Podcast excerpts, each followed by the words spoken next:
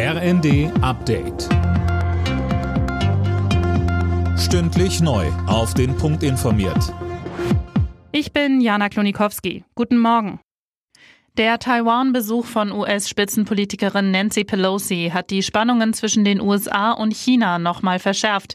China hat den US-Botschafter in Peking einbestellt und für heute Militärmanöver in den Gewässern rund um Taiwan angekündigt. Mehr dazu von Max Linden. Die US-Aktion sei extrem gefährlich und ein Spiel mit dem Feuer, heißt es aus dem chinesischen Außenministerium. Die USA wiederum lassen ebenfalls mehrere Militärschiffe in der Region um Taiwan kreuzen. China sieht Taiwan als abtrünnige chinesische Region an und betrachtet Pelosis Besuch daher als Einmischung in innere Angelegenheiten.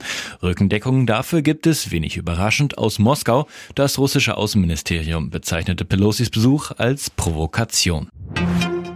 Vor der türkischen Küste wird heute der ukrainische Getreidefrachter Razzoni inspiziert, und zwar von Vertretern der Ukraine, der Vereinten Nationen, der Türkei und Russlands. Linda Bachmann, das Ganze erfolgt auf offener See. Das Schiff darf also nicht in den Hafen. Genau darauf hatten sich die Ukraine und Russland in ihren Abkommen zum Getreideexport geeinigt. Der Frachter ist das erste Schiff, das ukrainisches Getreide im Rahmen des Abkommens ins Ausland bringt.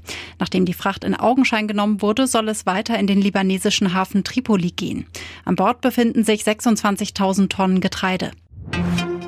Bundeskanzler Scholz will heute bei Siemens Energy in Mülheim an der Ruhr die in Kanada gewartete Turbine für die Pipeline Nord Stream 1 besichtigen.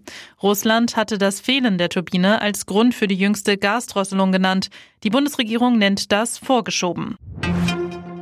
Der Waldbrand in Südbrandenburg ist nach gut einer Woche gelöscht. Das hat die Feuerwehr mitgeteilt. In der sächsischen Schweiz geht der Einsatz dagegen weiter. Dort werden Glutnester gesucht und gelöscht, so der Landkreis. Noch immer lodern immer wieder Feuer auf. Alle Nachrichten auf rnd.de